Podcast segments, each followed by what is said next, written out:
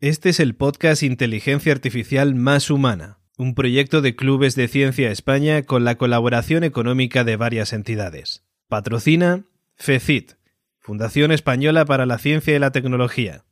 Colabora Grupo Barrabés. Inteligencia Artificial Más Humana es una producción de La Constante.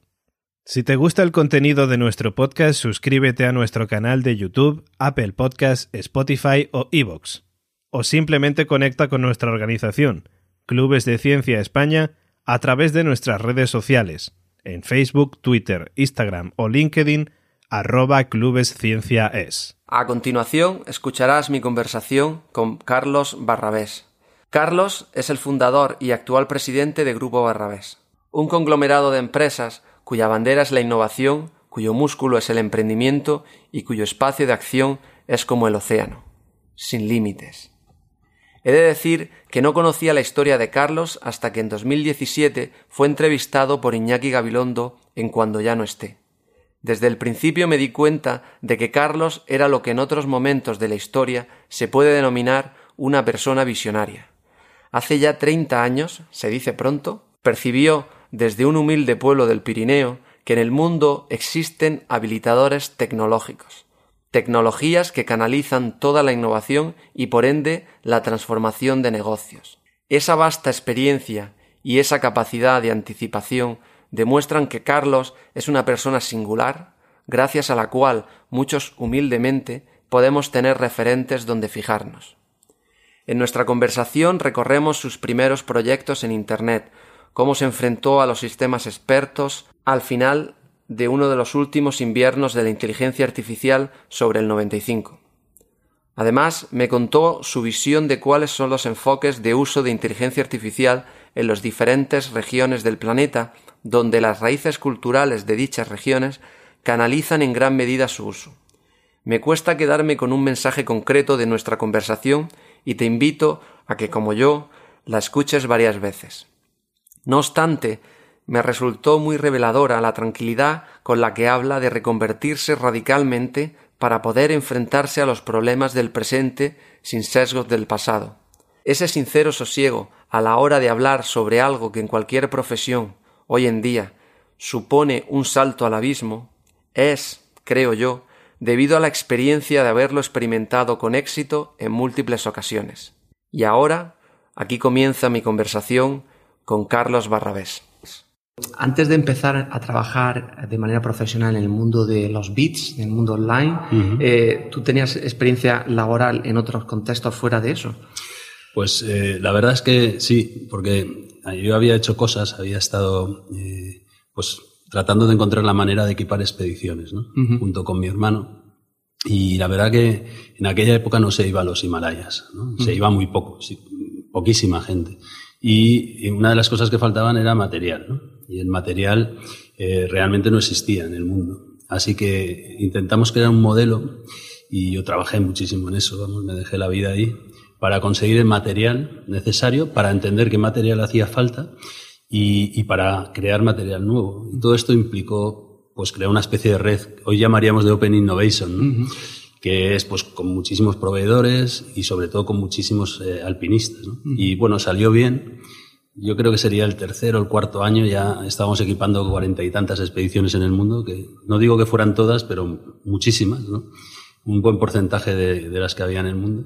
Y, bueno, fueron unos años increíbles, colaboramos muchísimo con los alpinistas, con muchísimas eh, pequeñas empresas que estaban entonces creando material y muchas que hoy son muy famosas y muy grandes. ¿no? Y, y la realidad es que me di cuenta entonces de que de que el mercado deportivo era un mercado muy innovador, porque siempre tenías la nueva fibra ahí cerca, siempre tenías el nuevo plástico, siempre tenías eh, el gran problema de la sostenibilidad encima, ¿no? hablando de plástico. Y, estos problemas se fueron haciendo más grandes con el tiempo, pero a la vez había un, reto técnico enorme en la, en la, misma escalada, ¿no? en la misma manera de conocer los lugares a donde ibas, entonces no había mapas, no, no estaba Google Maps tampoco, ni Google claro, Claro. Bueno, en realidad aquellos años fueron unos años muy interesantes y todo el rato íbamos metiendo tecnología en todo, ¿no? hasta que un día pues hubo que meter internet porque necesitábamos hablar con gente de muchos países. Así que yo creo que dentro de todos aquellos años, si lo ves con perspectiva, fue lógico lo que nos ocurrió. Y de alguna manera, la visión un poco que tenías de ese primer negocio antes de la del dotcom, ¿no? Sí. Y justo en cuanto, bueno, yo creo que el dotcom vino a, escalar lo que la visión inicial que tú tenías eh, eh, podías hacer con ello, ¿no? Sí. Porque si, sin, sin el Internet no, no podías escalarlo, pero sí que veo que tú tenías ese empuje de escalar. Sí, a ver, Internet eh, en aquellos momentos daba varias cosas que no existían. Uno era el concepto de globalidad. ¿no? Yo recuerda, en España global era ir a Latinoamérica. Y claro, Internet estaba abriendo mundos nuevos. ¿no? Yo recuerdo que, si no el primero, uno de los primeros pedidos que tuvimos fue de, alguna persona de una universidad de Washington. Imagínate lo que supuso aquello ¿no? cuando llegó. ¿no? Esto era muy importante. El concepto global está embebido en Internet y esto es una cosa que a veces no nos damos cuenta. Y todavía hoy eh, trabajamos muy en regional, ¿no? en Internet. Precisamente muchos de los problemas que hay hoy en el mundo tienen que ver con eso, con que la globalidad que exige Internet pone a la gente al borde del precipicio ¿no? y reacciona. ¿no? Mira lo está pasando con China, con Estados Unidos o, en muchos lugares. ¿no? este miedo a la globalización es, digamos, una, uno de, los grandes mantras de, estos próximos 15, 20 años. ¿no? Cuando realmente ves que esto te obliga a ser global y que pierdes pues pierdes mucha fuerza, ¿no? Eh, y tienes que reinventarte a nivel local para ser importante y esto eh, cambia muchísimas cosas, cambia países, ciudades, eh, no, no, vamos a ser iguales después de Internet, ¿no?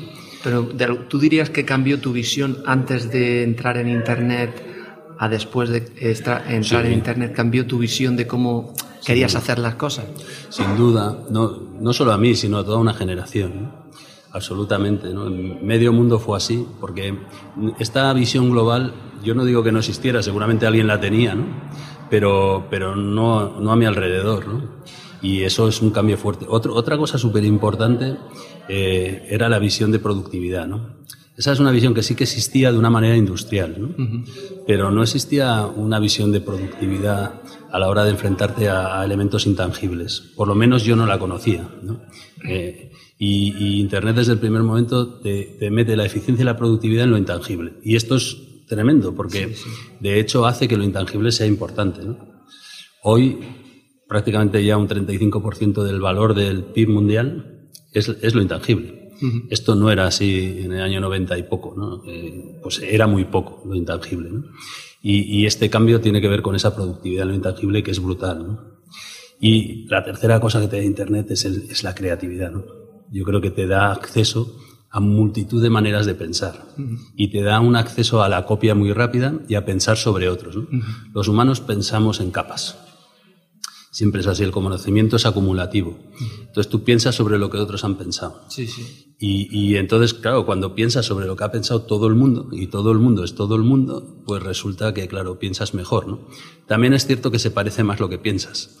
Y también es cierto que si alguna original. claro, que también es cierto que si alguna capa es mentira, pues entonces piensa mal toda la capa siguiente, ¿no? Pero bueno, lo cierto es que, que, esta nueva capacidad bestial que te da Internet se nota hoy, pero se notaba entonces. Todo el mundo que estaba eh, en el 97, en el 98, en el 95 en esto, era consciente de que esto era otra cosa, ¿no? y, que, y que era una cosa disruptiva y potente. Sí, sí. Y, me imagino que no justo en ese momento en el que tú eh, te abalanzas al mundo de Internet, pero eh, posteriormente empiezas a conocer que existe algo que se llama inteligencia artificial. ¿Cuándo fue esa primera interacción con la inteligencia artificial como concepto de algo que puede estar ahí? O, ¿Cuál fue tu primera interacción y cuál fue tu primera impresión? Bueno, esta es muy buena pregunta porque aquí eh, te podría contar muchas anécdotas, ¿no? Mira, por ejemplo, eh, yo creo que sería el 95 o el 96, hice un proyecto con Intel eh, muy grande, que era una especie de videojuego conectado, ¿no? Y entonces no existía todo eso. Fue un proyecto mundial y recuerdo que, bueno, recuerdo que me llegó un talón a Benasque de un millón de dólares, ¿no?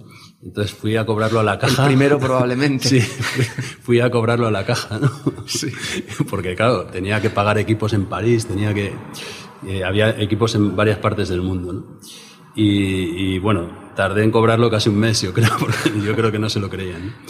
Y, de hecho no sabían quién era Intel en la caja. Pero bueno, eh, entonces para hacer todo esto, para realmente intentar crear un videojuego conectado, imagínate el año, sería 95 o 96, pues imagínate, ¿no? realmente empezamos a descubrir cosas nuevas. Y yo creo que fue el primer sitio donde oí la palabra completa, ¿no? Porque antes había hecho cosas, pero, pero yo no era muy consciente. Pero en aquel año sí. Y realmente, eh, evidentemente, muchas veces se hablaba de automatismos, eh, se habla... Y, y realmente eh, fue un cambio muy grande porque vimos un potencial, un potencial que realmente no sabíamos manejar tampoco hay que engañarnos. Sí que sabíamos hacer muchas cosas en local, muy interesantes, pero mm, éramos incapaces eh, en muchos casos de escalarlo. ¿no? Aunque una parte sí que la escalamos y al final, pues aquello más o menos funcionó, ¿no? Pero realmente eh, nos encontramos ante unos problemas muy graves entonces que era pasar lo local a lo global, ¿no? Esto que hoy está solucionado, diría yo, y que ya eres nativo en eso, entonces no era así, era el gran problema. ¿no? Cada época tiene sus problemas. Esa infraestructura.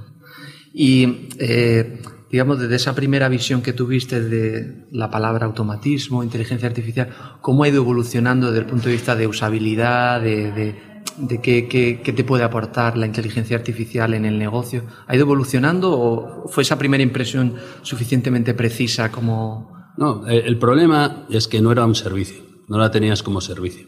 Tú tenías que estar cerca, pues recuerdo ahora algunos proyectos, pues ya en los 2000, ¿no? Con matemáticos, eh, pues eh, en los que realmente tenías que estar muy cerca de las universidades, de, era una empresa de matemáticos de una universidad, era, tenías que estar cerca de la fuente, ¿no? Por decirlo así. Del talento. Que del talento. Y hoy en día, eh, también es así, ¿no? Si realmente quieres hacer algo diferencial, tienes que estar muy cerca. Pero una pyme, una empresa normal, tiene acceso ya a herramientas eh, que le dan, pues, por ejemplo, un Machine Learning como servicio, ese service, hoy en día es perfectamente conseguible, ¿no? Pues dije, XML, hay un montón, ¿no?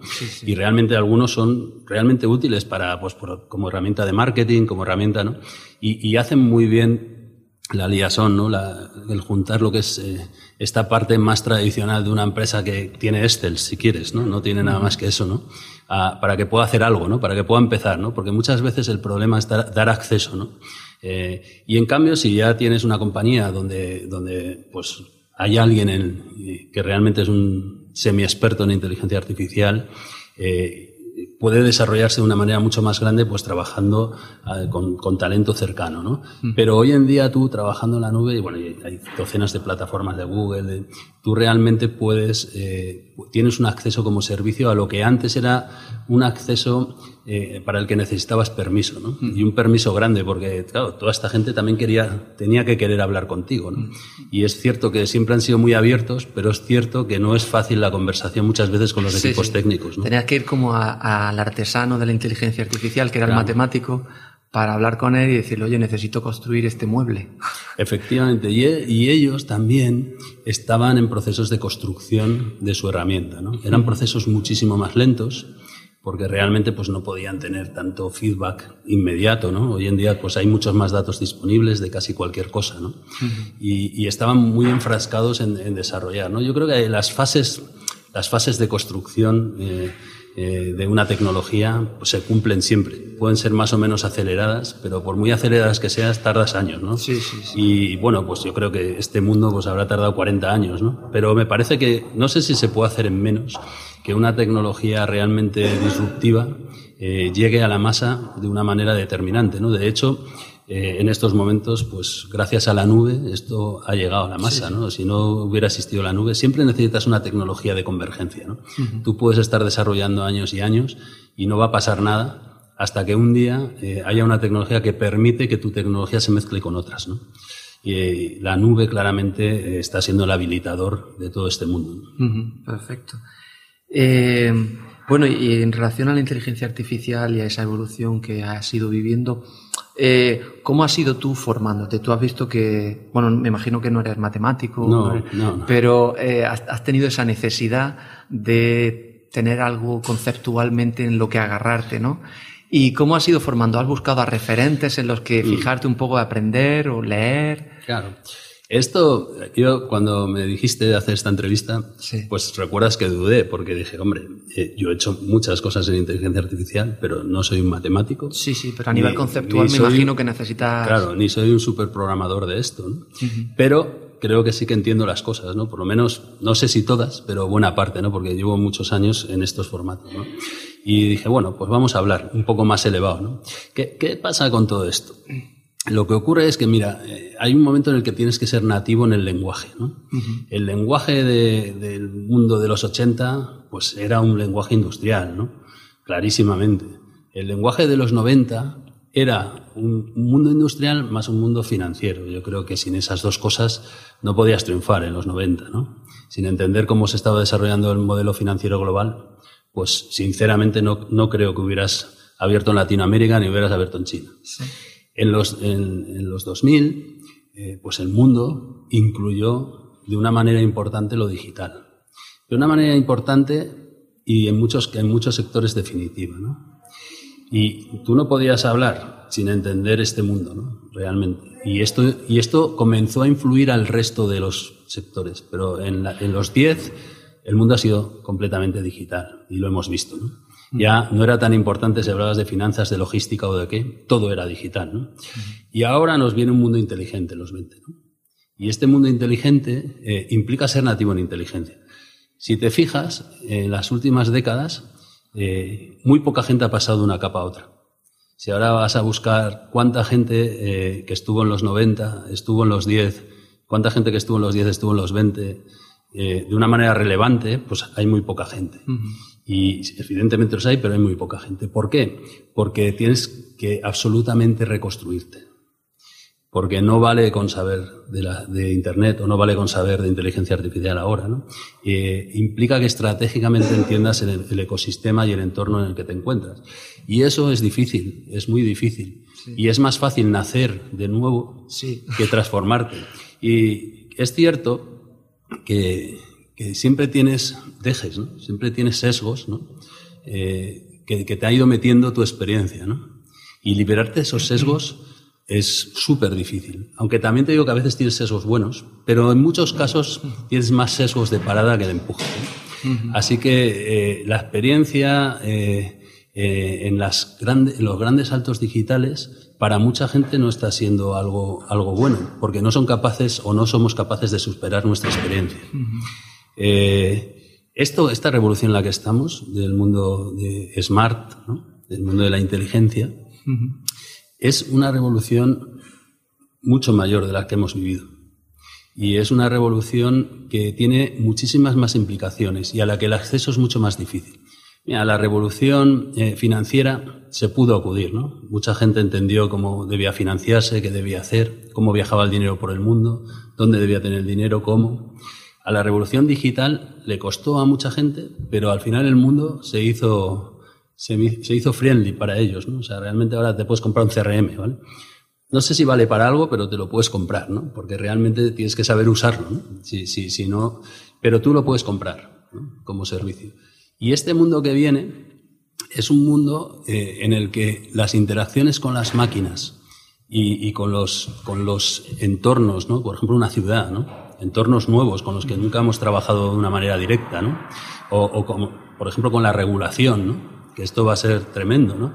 Con muchísimas de estos eh, entornos nuevos en tiempo real y con cientos de miles de componentes en tiempo real, pues implican una nueva manera de ver. Es decir, está por ver que todos los que hemos estado en esta década estemos en la próxima. Está muy por ver.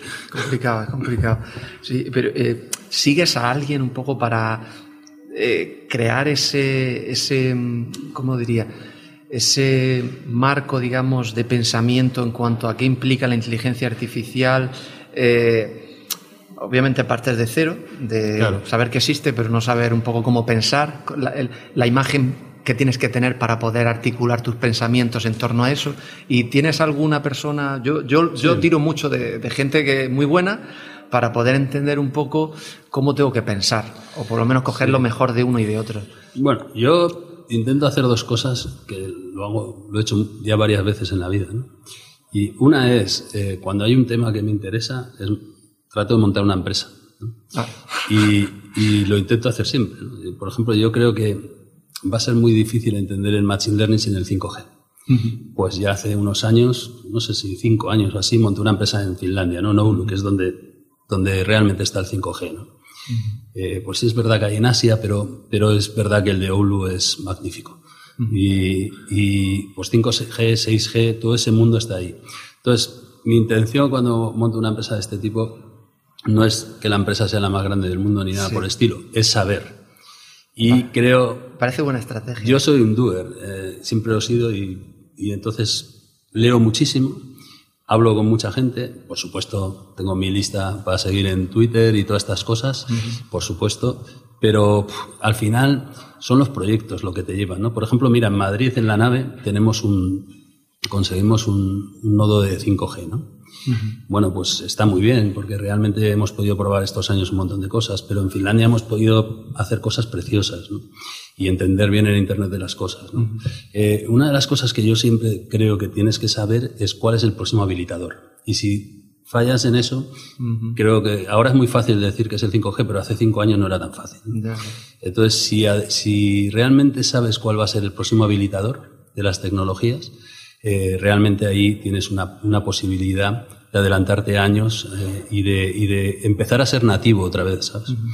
Vale, bueno, te comento en relación a, a, lo que decías al principio de que obviamente no eres una persona técnicamente que te dedicas a eso, a la inteligencia artificial, pero de hecho el objetivo un poco de este podcast es dar a eh, exponer al público general eh, en conversaciones con gente que en su campo es muy bueno, eh, yo a ti te asocio mucho con la innovación. Uh -huh. Por eso te lo dije, si no, no te hubiese dicho. bueno, yo te lo agradezco. La verdad sí, es que sí. me, me, parece interesante porque una, uno de los grandes riesgos que tenemos eh, en el mundo es, pues no sé, sustituir la religión por la ciencia, ¿sabes? Uh -huh. O sea, eh, necesitamos eh, ver, ver todos los sabores, ¿sabes? Todos los sabores y, y respetar respetar los colores, porque al final eh, la manera de construir no puede ser tan uniforme, ¿no? Uh -huh. eh, porque estamos viendo, ¿no? Estamos llegando a un mundo que nos está dejando, quizá uno de los mayores problemas que hay hoy por este miedo a la globalización es que realmente te están diciendo cómo tienes que ser todo el rato, ¿no? Sí. No te están dejando ser, ¿no? Sí, sí. Y nosotros hablamos de que construimos plataformas, pero lo que construimos son guiaburros, ¿no? Y, y, y, claro, la gente pues no quiere ser burra, es normal, ¿no? Y se van a revelar, no hay duda, ¿no? -huh. Y creo que, que, que, que, abras esta discusión a muchos sectores, segmentos, a muchas sensibilidades claro. es bueno y en el futuro creo que ese va a ser un gran camino. Interdisciplinaridad. Sin sí, duda. Sí. Eh, bueno, para cerrar un poco el tema este, eh, ¿hay algo de lo que has visto en estos años que se puede hacer con la inteligencia artificial?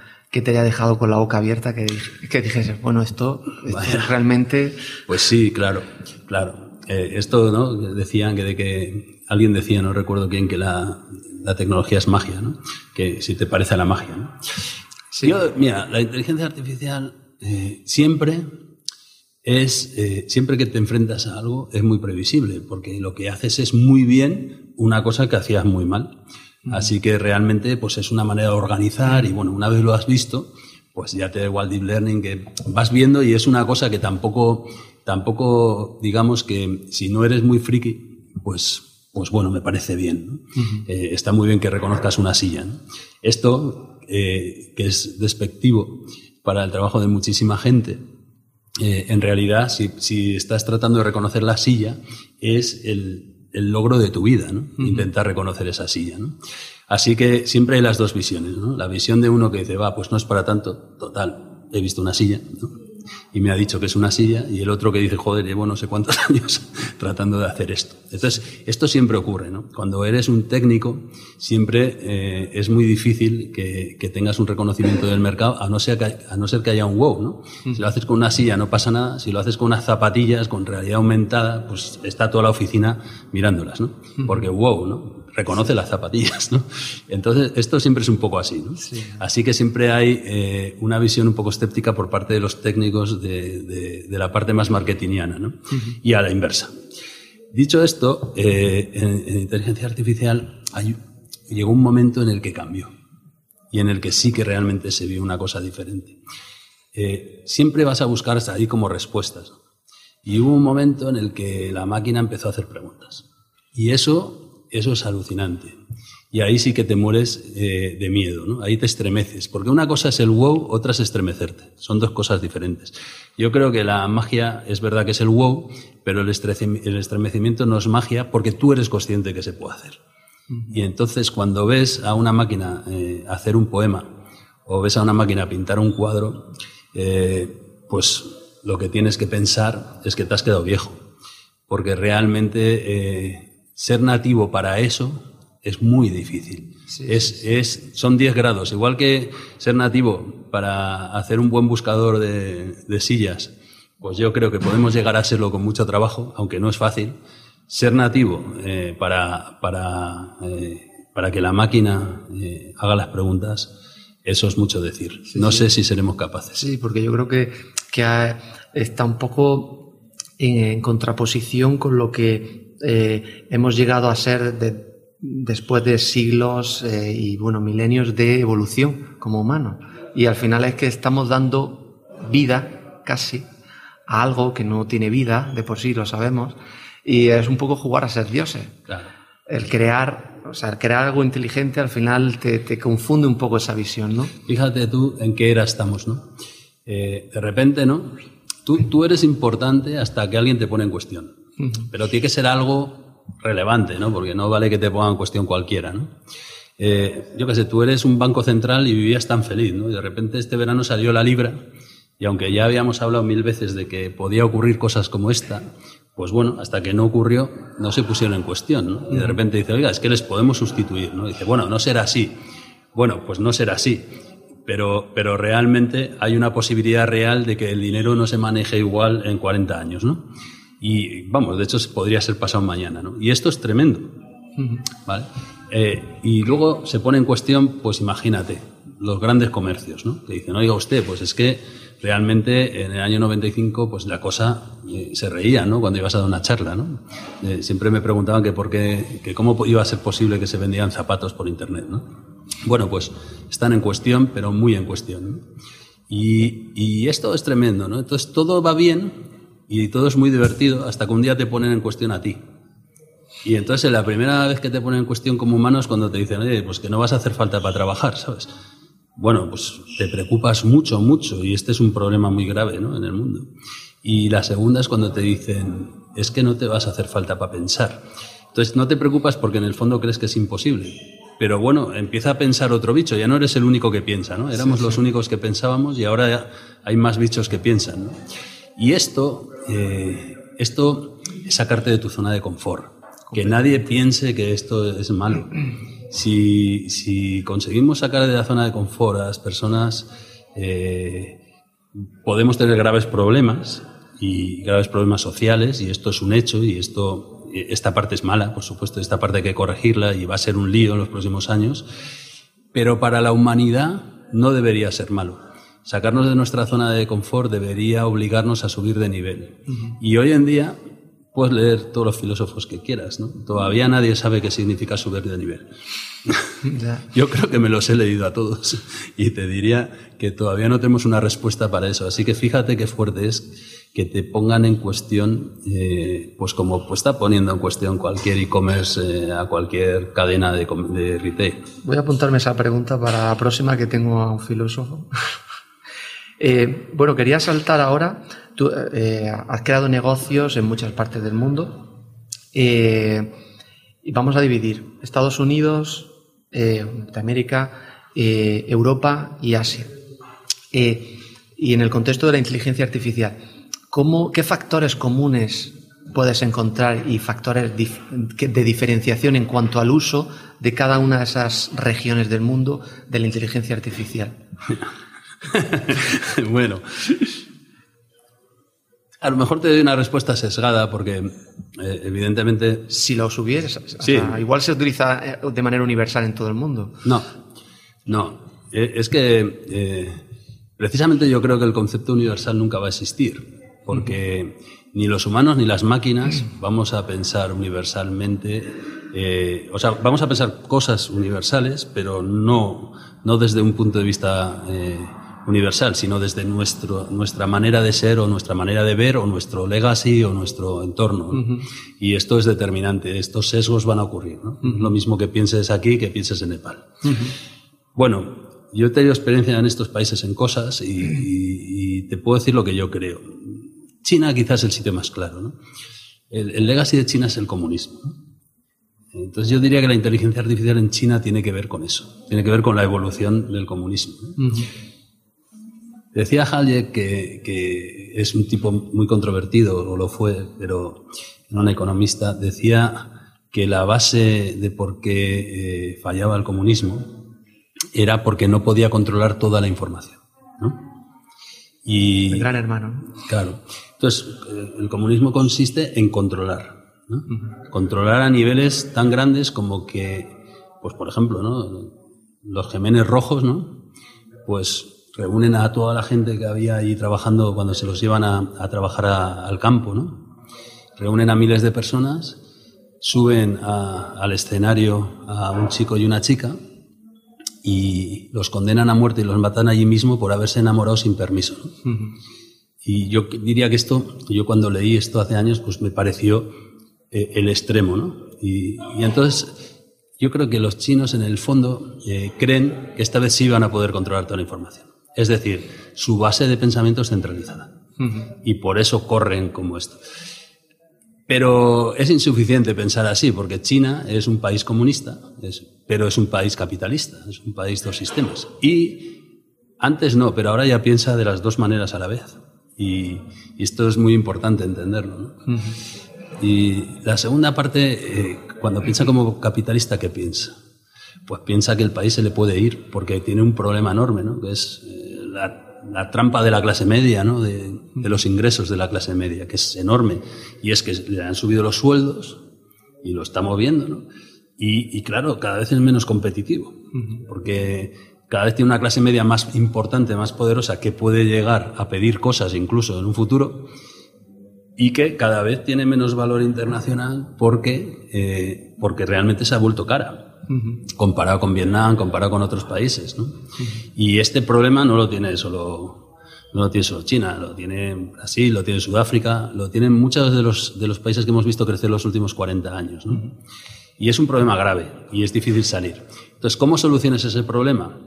Pues eh, la manera más inteligente que hay es siendo líder en tecnología es decir, metiendo productividad a chorros.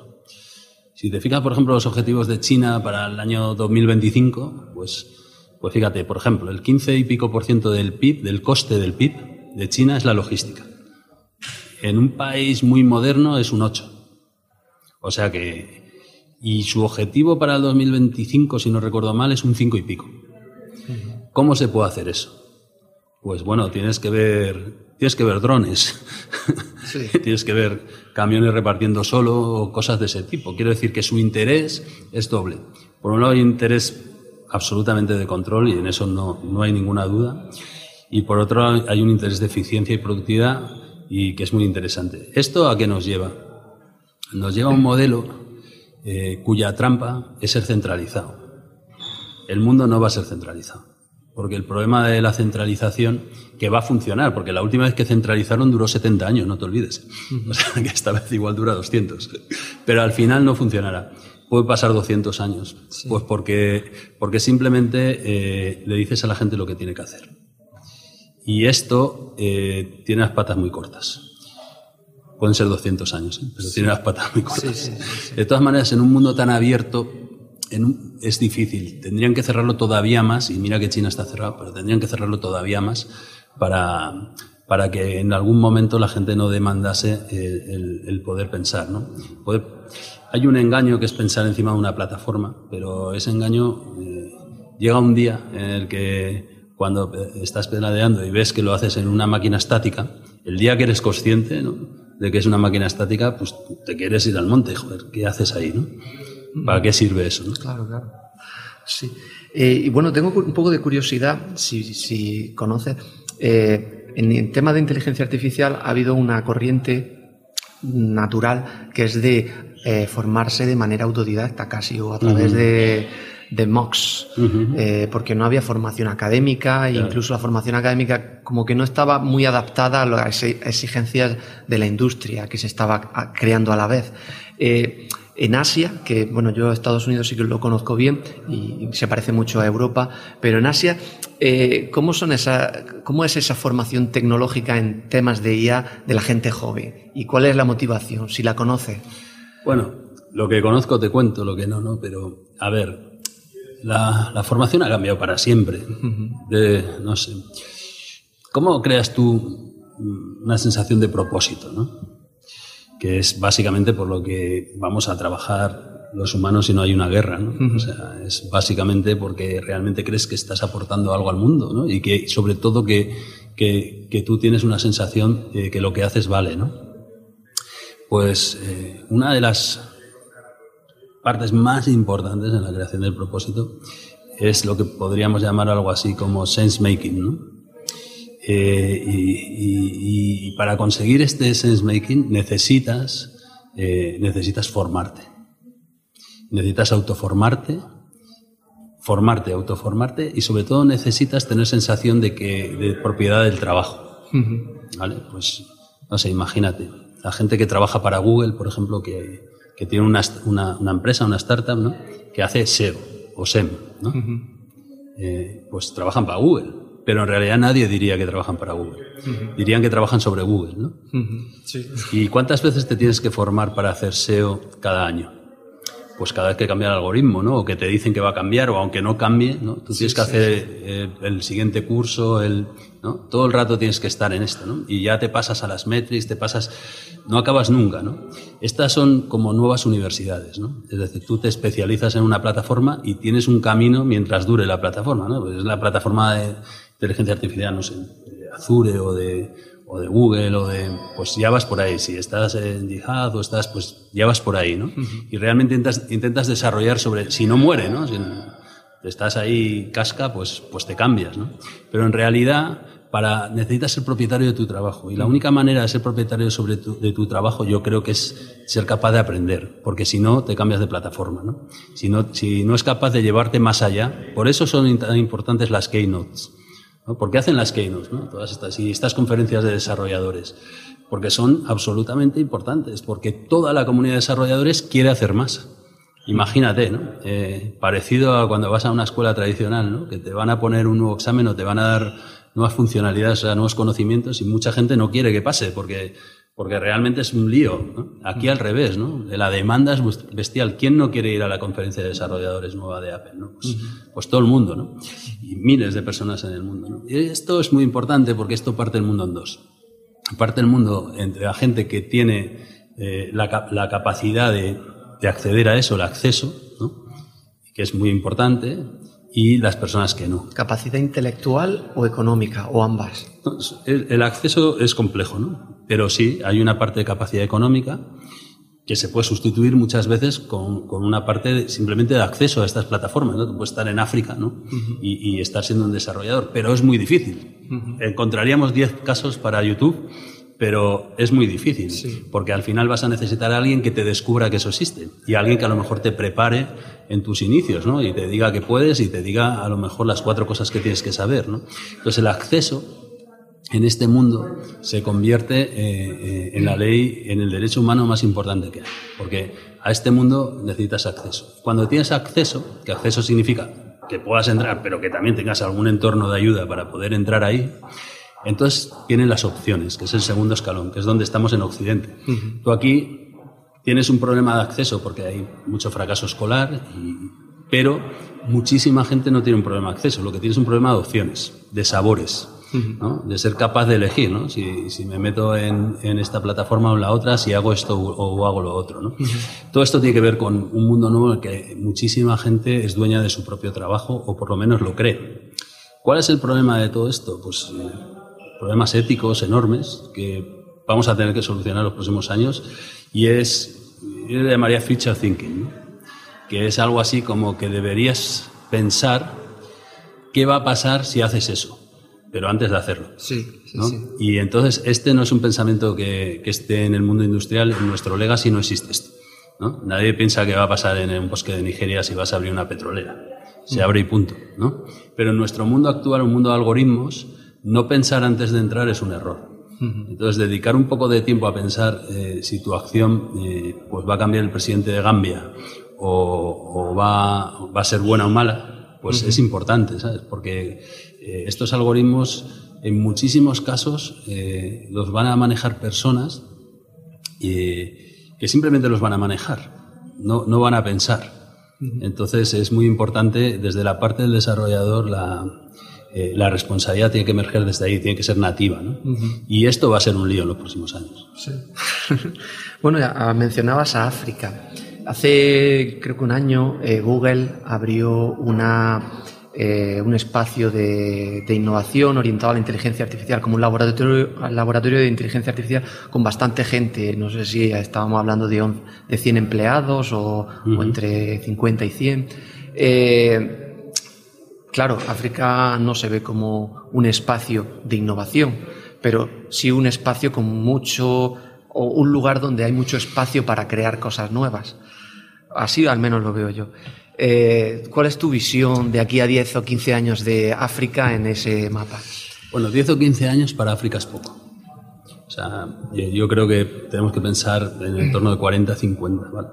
Evidentemente pasarán cosas, espero que vaya mejor, pero eh, esto es como el tiempo geológico, ¿no? Cada zona tiene su tiempo.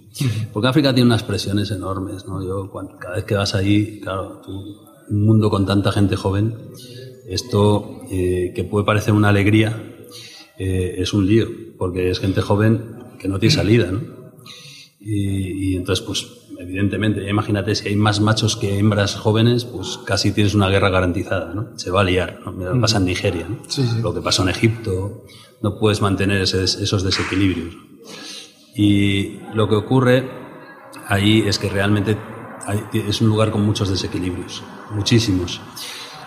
¿Hay innovación? Por supuesto. ¿Es un lugar para innovación? Bueno, mira, en Nairobi han salido cosas increíbles. Yo recuerdo eh, perfectamente en Vodacom, en toda la parte de Tanzania, Sudáfrica, con los pagos por móviles. Hay muchísimos casos de innovación en África. La innovación en estos lugares es una innovación muy pura, eh, porque es muy difícil, ¿sabes? Tú dices, voy a hacer un software de movilidad, ¿no?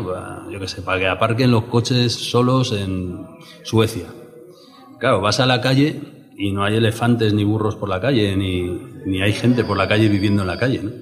Entonces, pues Dice, bueno, pues me alegro mucho, lo está haciendo usted en un laboratorio. Tiene mucho mérito, sí. pero claro, vete a hacer un software para aparcar en Nairobi, ¿no? Mira, ya verás lo que te pasa, ¿no? Entonces, cuando viene una innovación de estos lugares, suele ser muy disruptiva, porque realmente es muy difícil hacer una innovación allí. Eh, el mundo se la juega a las pequeñas redes a la, belleza de las pequeñas redes, ¿no? a la belleza pues, de los pueblos, ahora que hay tanta despoblación, perder los pueblos, ¿por qué es malo? Por muchas razones, pero una es porque pierdes creatividad. ¿no? Si tú crees que la creatividad pues, va a estar en la Gran Vía, pues hombre, podría ocurrir, pero en la Gran Vía vas a tener un Zara, vas a tener un, un ICLO, vas a tener los 10, ¿no? Y los 10 restaurantes de no sé qué, y se va a parecer un montón, ¿no? El cine de Netflix cuando haya y que todas van a ser iguales las gran vías del mundo. ¿no? ¿Por qué? Porque las ciudades eh, que emergen como el nuevo, el nuevo hub global ¿no? Eh, son, tienen conexiones fuertes.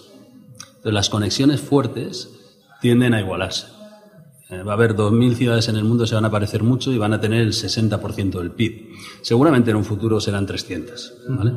¿Por qué? Porque esas conexiones fuertes polarizan la escala. Porque es una red, así que se polariza la escala. ¿no? eso es, es, física pura, vamos. Va a ocurrir y está ocurriendo, de hecho. Entonces, eh, ¿cómo vas a buscar creatividad ahí? Ahí no hay creatividad, ahí la gente coge el maniquí que hay en el escaparate y se lo pone. Eh, o coge el que hay en, en, Instagram y se lo pone, pero no coge el que hay en Instagram hecho por una muchacha eh, de no sé qué ciudad que es bastante diferente, o de las afueras de una ciudad, que es bastante diferente. ¿no? No sé si has vivido la época del rock and roll, pero eh, los grupos interesantes y novedosos de rock and roll, igual que está pasando hoy con los grupos nuevos de música que son de los barrios del sur de Los Ángeles, no vienen del barrio rico de Los Ángeles. Porque es muy difícil que la creatividad venga del, del lugar con mayores conexiones. El lugar de mayores conexiones vive muy bien, pero es difícil que cambie el mundo. De hecho, no suele ocurrir. La innovación que te viene en las es importantísima, ¿no? Es decir, eh, ¿dónde, ¿qué te viene de, las grandes conexiones? Cosas gordísimas, pues el 5G, por ejemplo, ¿no? O el mismo Machine Learning, ¿no? Pues seguramente vas a tener que ir a Portland, ¿no? Para verlo. Si no, pues va a ser muy difícil, ¿no?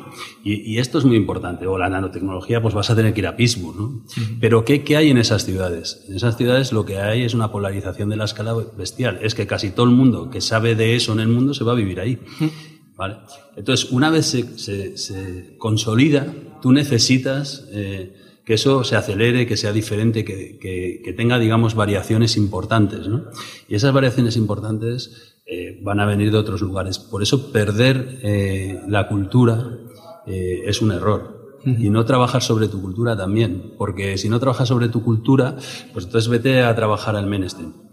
¿vale? Pero no hay nada en medio. O sea, o trabajas sobre lo tuyo o trabajas sobre lo de los demás, sobre lo común. ¿no? Y trabajar en el pro común, pues está bien, ¿no? Pero trabajar en tu cultura, yo creo que te va a dar más satisfacciones y diferencias a lo largo. Claro, sí, sí. Y esa polarización que ocurre y que se materializa en hubs de talento, sobre todo, eh, es algo que nace de manera natural de esa complejidad en la que vivimos y esa interconexión que existe en el mundo, pues eh, proporcionada por Internet, entre otras cosas, o es algo que se busca, que se, que se intenta generar. Bien, mira, el, talento es apatria. Y esto es un hecho. De acuerdo, sí. Eh, así que el talento busca talento. Esto es lo que busca el talento. ¿no? Igual que mi hijo busca amigos, ¿no? tengo que hacer cuando estoy con él un fin de semana, ¿qué tengo que hacer? Quiere estar conmigo, pero quiere ver amigos, o sea, quiere ver a los primos, quiere ver, pues, pues el talento, busca talento, ¿no? Y, esto es enorme, ¿no? Esta es la sociedad del conocimiento. Así que eh, una de las grandes claves es el talento, ¿no? Así que eh, el talento tiende a juntarse y físicamente, lo cual es increíble porque en un pasado siempre se pensó que no, ¿no? Siempre se pensó que cada uno trabajaría desde su casa y todo esto. Y es verdad, pero al final cada vez hay más eventos, cada vez hay hubs más grandes, el talento busca el talento, ¿no? ¿Y por qué? Porque se potencia. Porque eh, el buen talento no quiere ser el tuerto en, ¿no? Quiere ser, quiere tener a alguien que sea mejor que él. Busca eso. Aquí en España yo creo que aparte de eso, eh, creo que la gente con talento se ve influenciada por algo muy español que es la envidia y el tener un poquito de, eh, como estés en un ambiente de gente, digamos, mediocre y tú mm. resaltes, ah, se, se, generan como ciertas acciones en contra de eso. Sí. Bueno, somos un país mediterráneo. bueno, sí, hablo de... Quiero decir que es un la envidia siempre ha sido un sistema de control. En un sitio tan rico como este, donde básicamente todo el mundo comía, imagínate vivir en el delta del Júcar hace 500 años o 1000 años, ¿no? Pues había cosechas. Imagínate vivir en Finlandia hace 500 años. Eh, ¿Cómo van a tener envidia? Joder, si uno no iba a matar el oso, no sabían que se podía comer el oso. ¿no? no es lo mismo tener tres cosechas de arroz que tener que comerte el oso o lo que haya. ¿no? Entonces, yo creo que nos debemos a nuestra cultura. ¿no? Y hay cosas de esto que son buenas, otras malas. Eh, en todo esto, eh, lo, que, lo que sí que es muy importante es saber que hoy, como el talento es apátrida y el mundo global, la probabilidad de que acabes en un hub, si eres potente, es cada vez mayor. Y no sabría decirte en qué porcentaje, pero cada vez mayor. Así que el mundo se la juega a tener buenos hubs cerca. Y a tener un buen modelo de capilaridad con su entorno. Y esta creación de ecosistemas globales versus ecosistemas locales, estos equilibrios son los que están definiendo el mundo. En un principio, todo esto ha estado muy marcado por, por el dinero público, ¿no? Pues imagínate, ¿no? Pues yo qué sé, Estados Unidos, ¿no? Hmm. Imagínate, un Tesla tiene 5 billones en préstamos públicos o el mismo algoritmo de Google, ¿no? Cuando explotó fue cuando con los contratos, ¿no? O, o, IBM o cualquiera de estas grandes compañías, ¿no? Ha tenido eh, mucho acceso público, ¿no? Eh, luego tuvo mucho que ver con los impuestos, ¿no? Con no pagar impuestos. Tiene mucho que ver todavía con no pagar impuestos. Pero no creo que sea así en un futuro, ¿no? Eh, en un futuro probablemente esta esta distribución que vemos del talento de hoy no vaya a ser así. Eh, porque si quitas las dos o tres grandes causas que la han formado, pues o, las igualas en otros lugares, pues probablemente cambiará, ¿no? Pues por ejemplo, ahora mismo estamos viendo en Holanda, ¿no? En Holanda te rebajas el 30% del IRPF si te vas allí, pues medio Brexit está yendo para ahí, ¿no? ¿Por qué? Pues porque pagas menos, ¿no? Hay una política hacia el talento, ¿no? Eh, todas estas cosas eh, eh, son cosas difíciles culturalmente, ¿no? Pues mucha gente no estaría de acuerdo, a lo mejor, de que se hiciera esa rebaja en, en los impuestos en los países del sur de Europa, ¿no? Porque a lo mejor creen que a lo mejor creen que se le está dando una ventaja, ¿no? Y bueno, pues es respetable. Yo creo que cada uno tiene que entrar su modelo. Yo creo que, que, tienes que encontrar tu modelo. Yo uno de los grandes problemas que tenemos es que todos intentamos copiar un modelo, ¿no? que es el americano o el chino. Y sinceramente, yo creo que es imposible creo que es imposible porque allí se cruzan muchas barreras que aquí no cruzaríamos. ¿no? Yo no me veo al gobierno dándole un préstamo de 5 billones a una empresa española. Eh, no lo sé, igual sí, pero no, yo no lo he visto. A una empresa de tecnología, una empresa que los puede perder, ¿eh? no, que quiero decir que, que, se la va a jugar, ¿no? Para que se desarrollen pues, las baterías aquí, ¿no? ¿Lo tiene que hacer? ¿No lo tiene que hacer? Yo creo que tenemos que encontrar nuestro modelo, hacer nuestro propio juego. Eh, siempre digo ¿no? que, que esto pasó en el, a mí no me gusta mucho el fútbol, pero eh, bueno, no me gusta. Pero ¿por qué España ganó el mundial? ¿no? Yo esto lo escribí un día, ¿no? Porque pues porque en los 80 España era la furia roja, ¿no? Y nunca ganó nada. era imposible, ¿no? Y de repente, pues se hizo la ley beca, empezó a venir aquí un montón de jugadores buenísimos, el resto quiso venir y nos enseñaron a jugar a fútbol. Eh, ¿Quién nos enseñó? Los mejores del mundo, ¿no? De hecho, pues los mejores del mundo suelen jugar en la Liga Española, ¿no? Mientras eso sea así, tendremos un pedazo de equipo nacional increíble, ¿no? El día que los mejores del mundo no jueguen aquí, sinceramente, creo que bajaremos mucho. Pues a lo mejor tarda un tiempo, pero bajaremos, ¿no? Es decir, no es lo mismo que el talento esté en tu casa que no. No tiene nada que ver. Y para eso hay que hacer esfuerzos, hay que hacer esfuerzos. ¿Son económicos o son de otro tipo? Esto es lo que yo digo, ¿no? Cada uno tiene que tener su modelo. Yo no creo que haya recetas a priori que vayan a funcionar. Ya. ya. A mí eso me da mucho miedo. Yo soy muy de copiar. Cuando, cuando veo que alguien hace algo bien, eh, intento balancear un poco en cuanto a cómo hago yo las cosas o cómo quiero hacerlas o cómo pienso que quiero hacerlas. Y obviamente un ejemplo, un caso de éxito de cómo se hace. Es verdad que a nivel personal, pues siempre tienes menos constraints, ¿no? Menos limitaciones. A nivel de un país, pues es verdad que, que y la cultura juega un papel ahí grande. Eh, Pero nosotros creamos el titi, el titi, ¿cómo se llama? El titicaca. El tititaca o algo así, ¿no? Sí, ¿Vale? sí, sí, sí. Quiero decir, ¿por qué? Porque éramos bajitos, ¿no? Y resulta que eso ha sido la bomba. Eh, a esto me refiero yo. Una cosa es que tú tengas los componentes, otra que salga un buen modelo. Entonces hay que ir con mucho cuidado con cómo mezclas los componentes para que tengas un modelo propio. Eh, nuestro modelo de jugar a fútbol no es el alemán, no es el brasileño, no es el argentino y hemos ganado la Copa del Mundo. ¿vale? ¿Y por qué? Porque hemos construido un modelo. Yo creo que, que la cultura del benchmarking, de buscar cosas por el mundo que funcionen y traerlas, ahí tiene un límite. Y, y tiene un peligro enorme de, introducir elementos extraños. Hay que ir con cuidado. Pero la cultura de crear un modelo propio, en España, por ejemplo, en el deporte nos funcionó en el 82, nos, en el 92, nos ha funcionado muchas veces, ¿vale? En muchas cosas. Nos ha funcionado, imagínate, en construcción, ¿no? Las mejores empresas del mundo son de aquí. nos ha funcionado tener un modelo propio. Entonces tenemos que creer más en nosotros no, no es que tengamos que creer más en nosotros, es que tenemos que creer en nosotros. Y esto, cada vez que ha ocurrido, eh, ha salido bien, por lo menos en las cosas que sabemos. ¿no? Y cada vez que hemos traído modelos de fuera, completos, no nos han funcionado muy bien. Hay docenas de casos de fracaso ahí en España. En cambio, cada vez que hemos incorporado elementos de fuera y hemos creado modelos propios, nos ha ido bien. Y esto no hay opción. ¿no? Debemos crear un modelo si queremos que, que, la gente viva aquí bien. Debemos crear un modelo competitivo. tenemos, tenemos grandes retos por delante. Y una, una pregunta en relación a esto. Eh, a finales de 2018, eh, el gobierno español eh, sacó un documento del plan estratégico en inteligencia artificial Mm, de España, ¿no? Que yo creo que es una obligación de todos los países de la, de la eh, comunidad europea.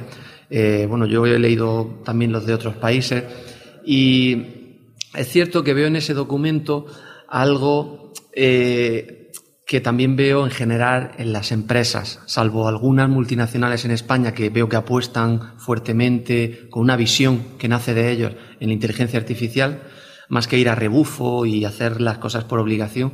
Eh, veo que eso también pasa en este documento, que se hace algo por obligación, porque tenemos que estar ahí, pero no por, por, por visión, porque tenemos esa visión. Eh, ¿Tú qué opinión tienes en ese sentido? No sé si has leído el documento, me imagino que... Sí, eh, bien, yo evidentemente creo que es bueno tenerlo. Yo voy a tratar de decirte lo que, lo que yo creo que puede pasar, ¿vale? Nosotros tenemos muchas cosas eh, en contra de que seamos una potencia de inteligencia artificial, ¿no? Y evidentemente, pues tenemos que hacer que haya más formación en esto, ¿no? Pues mira, lo acaba de hacer Francia o Alemania, o, y evidentemente eso es un gran reto, ¿no? Tenemos que construir algoritmos en nuestro idioma, en nuestra cultura, ¿no? Sí. Y esto es muy relevante porque no es lo mismo que el mundo se monte en español que es que se monte en otro idioma, ¿no? Eh, detrás de nuestro, de nuestro interface de voz hay un iceberg enorme que es nuestra cultura, ¿no? Y esto es muy importante. Eh, nosotros tenemos una ventaja enorme.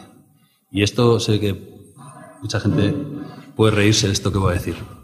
Pero lo pienso siempre que me meto en un avión de vuelta, ¿no? Digo, ¿cuál es nuestra gran ventaja? Nuestra gran ventaja es que somos un país muy viejo. Y esto que es terrorífico eh, para muchísimas cosas eh, es una gran ventaja para los próximos años. Nosotros tendemos a pensar que todos estos países que les ha ido tan bien los últimos 40 años les va a ir bien en los próximos. Pero claro, es que hay un elemento nuevo que se llama la automatización. Y ese es un elemento terrible. Puede dejar a enormes capas de la población sin empleo eh, durante años. ¿no? Y estoy seguro que al final de ese proceso eh, pues habrá una destrucción creativa y se creará un mundo nuevo. De hecho, estoy viendo cómo se empieza a crear, ¿no? y lo estáis viendo todos. Pero, pero pasar los próximos 15 o 20 años es, es, un lío. ¿no? Imagínate el día que no haya camioneros, ¿no? que le digan a la gente que se vaya a casa. O sea, estamos hablando de cosas muy serias, muy grandes. Si eso ocurre en los próximos 20 años, y es muy probable que ocurra, pues realmente los países que no tengan un problemón de millones de personas en el paro eh, van a ser eh, países competitivos. ¿no?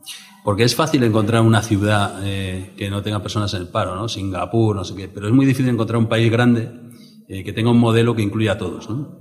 Ya, estos países que quedan, que no tienen paro, son países muy industriales, que, que pueden tener un problema con todo esto, como no se pongan las pilas. ¿no?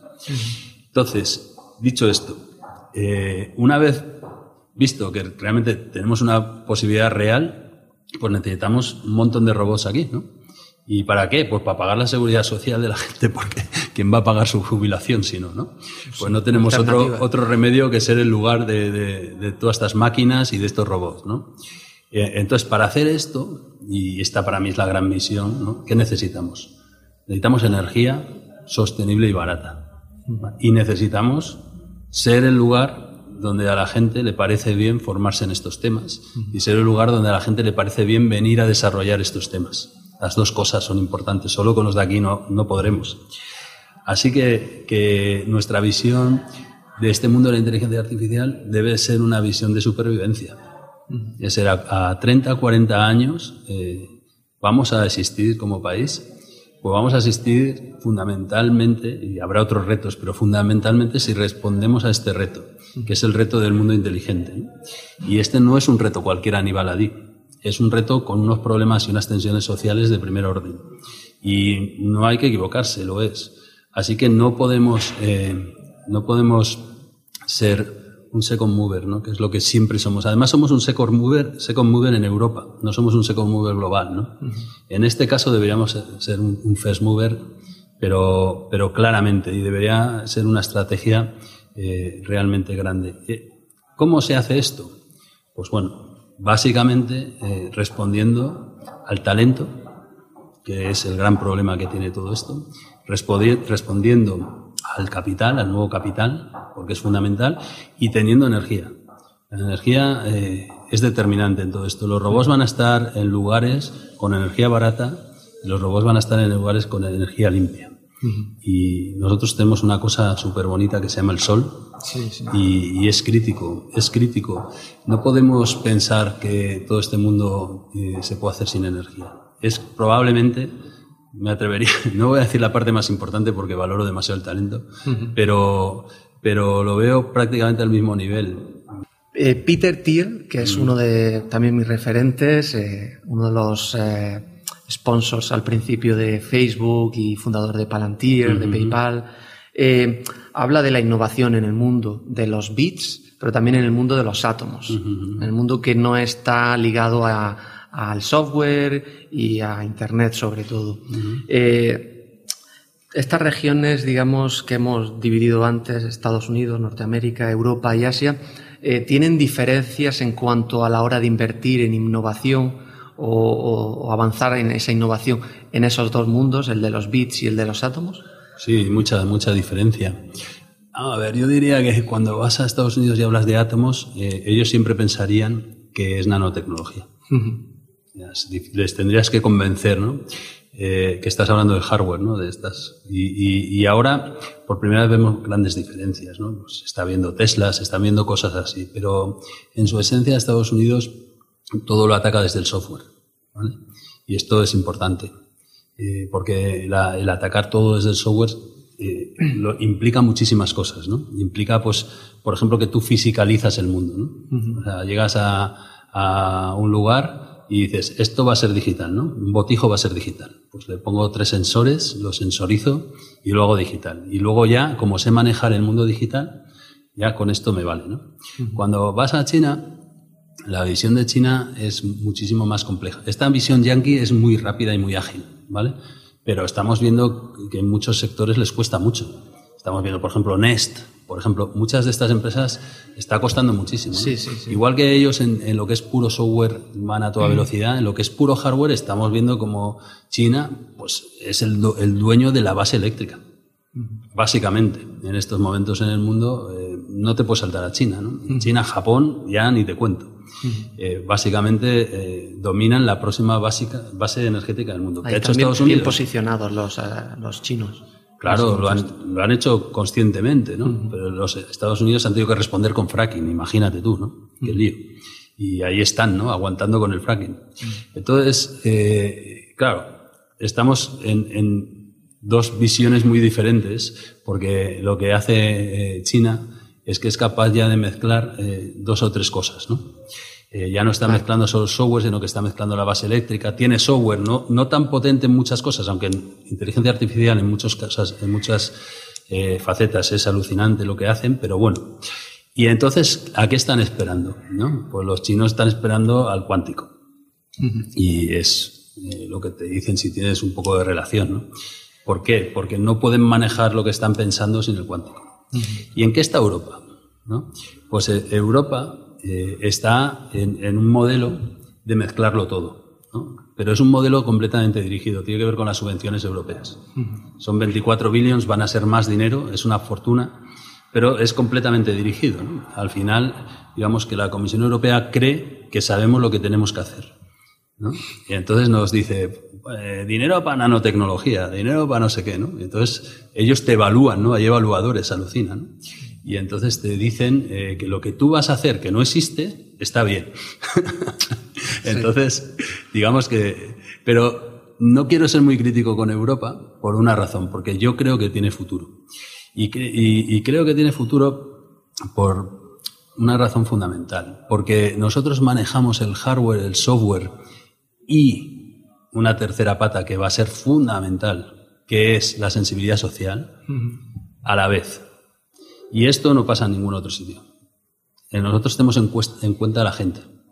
Eh, si te fijas lo que pasa, por ejemplo, en Estados Unidos, pues bueno, crean Uber, crean estas cosas, la gente no la tiene en cuenta. O sea, básicamente le van quitando valor hasta que cobra poco, ¿no?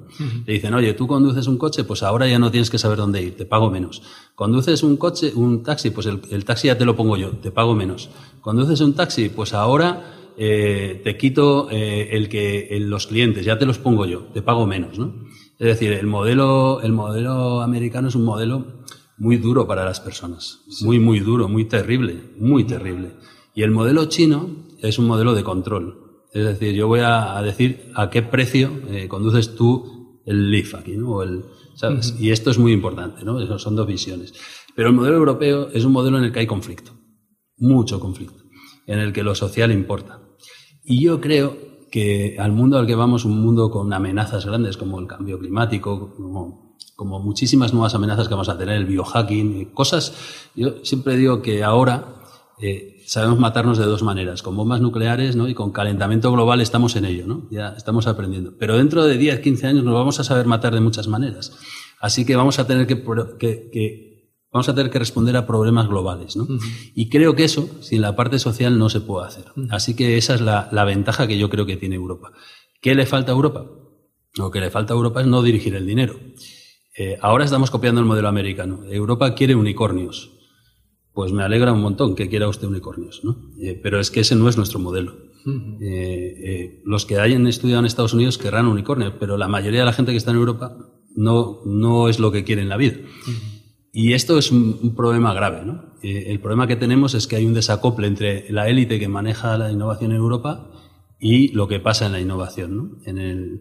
Así que hemos creado como unos canales para conducir ese dinero y, esos canales se van a tener que resquebrajar y romper porque simplemente no están funcionando. ¿no? Eh, Bertrand Russell, eh, filósofo eh, americano, decía una cosa que a mí me marcó, es que la felicidad se encuentra en los paisajes de tu, de tu niñez, ¿no? de la niñez de uno. Y yo siempre lo he pensado. Yo soy del desierto de Tabernas, de, Almería, y de un pueblo muy pequeño, y, y, ahí donde yo encuentro mi felicidad. Gran aceite. ¿eh? Sí. eh, eh, tú, bueno, también vienes de, del mundo pirenaico y me imagino que esa felicidad que decía Bertrand Russell, pues está en las montañas, en los bosques, en el aire fresco. Sin embargo, igual que bueno, los dos nos dedicamos a trabajar en el mundo de la tecnología, de la inteligencia artificial, y está, si me permite, radicalmente opuesto ahí. Sin embargo, bueno, yo me siento feliz. Claro.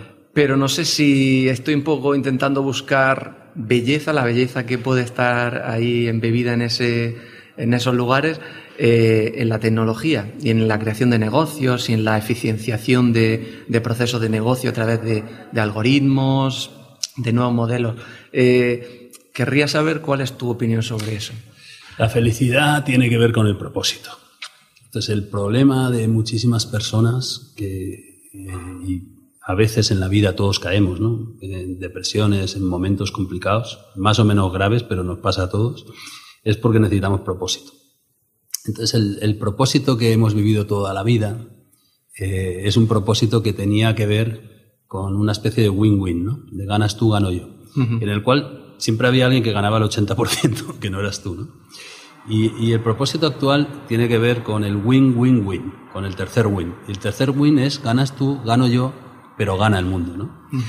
Esta entrevista que estás haciendo y todas las que vas a hacer eh, forman parte de tu propósito. Y lo que, lo que tú estás haciendo es ser feliz haciendo todo esto, ser más feliz. Es decir, estás eh, manifestando tu sense making, que hablábamos antes, ¿no?